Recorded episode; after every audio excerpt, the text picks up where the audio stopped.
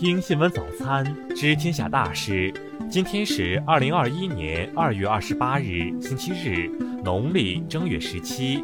雨阳在上海向您道一声早安。先来关注头条新闻。当地时间二十三日，美国国防部发言人约翰·科比在一场新闻发布会上指责中国在钓鱼岛附近海域的活动，并表示：“我们与国际社会就钓鱼岛和钓鱼岛主权问题保持一致，我们显然支持日本在这方面的主权主张。”在科比发出错误言论后，日本外相茂木敏充立即表示欢迎，还对中国海警在钓鱼岛海域开展的巡航执法活动横加指责。可二十六日，科比立刻更正了自己的表态，对此进行道歉。科比称，美国在钓鱼岛主权问题上的政策没有改变，我很后悔我犯下的错误。再来关注国内新闻。昨天，印花税法草案首次提请审议，草案总体上保持现行税制框架和税负水平基本不变，适当减并税目，降低部分税率。在香港国安法震慑下，至少有两家非政府组织逃离香港，分别是华人民主书院和全球创新中心，他们的目的地都是台湾地区。香港特区政府发布公报。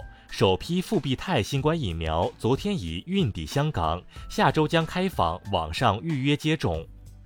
柬埔寨卫生部昨天通报，该国二十六日新增二十六例新冠肺炎确诊病例，其中有二十二名中国人。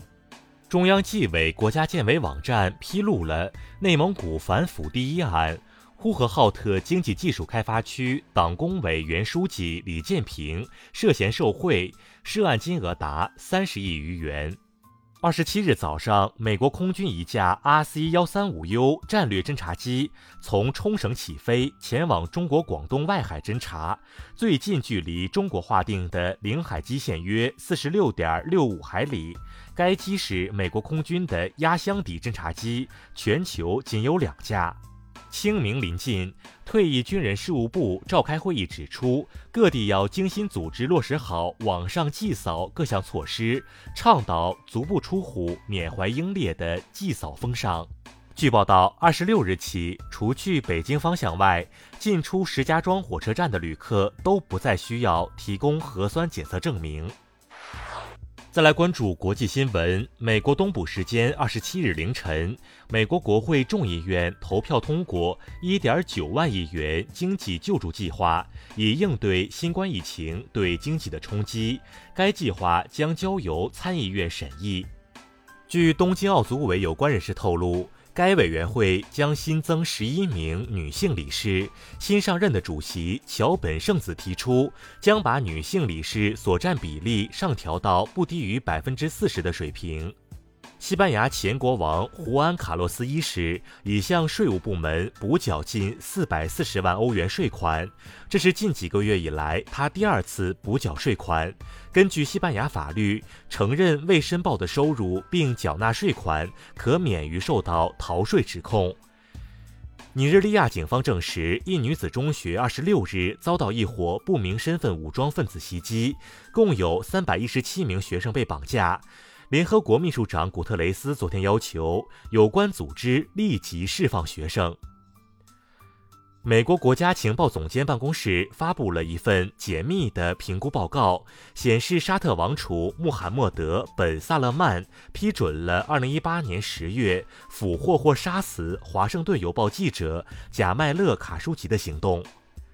据美国媒体报道，二零二零年，美国发生六百一十一起造成四人及以上伤亡的严重枪击案，数量创下历史新高，枪支销售数量也突破历史记录，民众对公共安全担忧加剧。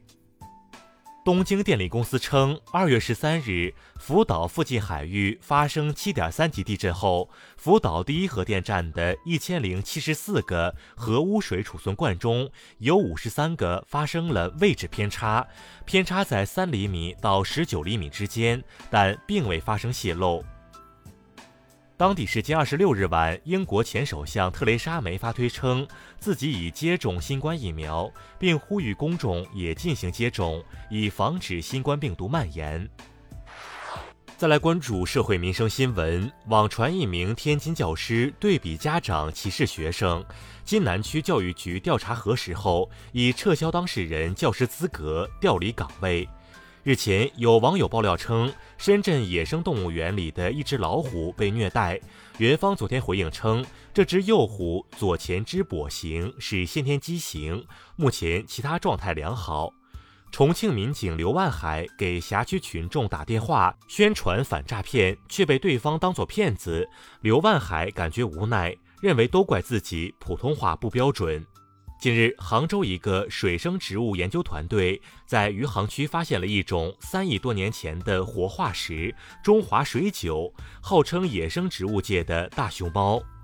二十日，安徽省遂溪县发生一起重大暴力犯罪案件。昨天，遂溪县公安再次发布悬赏通告，追寻嫌疑人刘光辉，悬赏金额升至五万元。再来关注文化体育新闻。昨天，香港演员吴孟达因肝癌去世，享年六十八岁。众多演艺界人士和网友为他送上了悼念。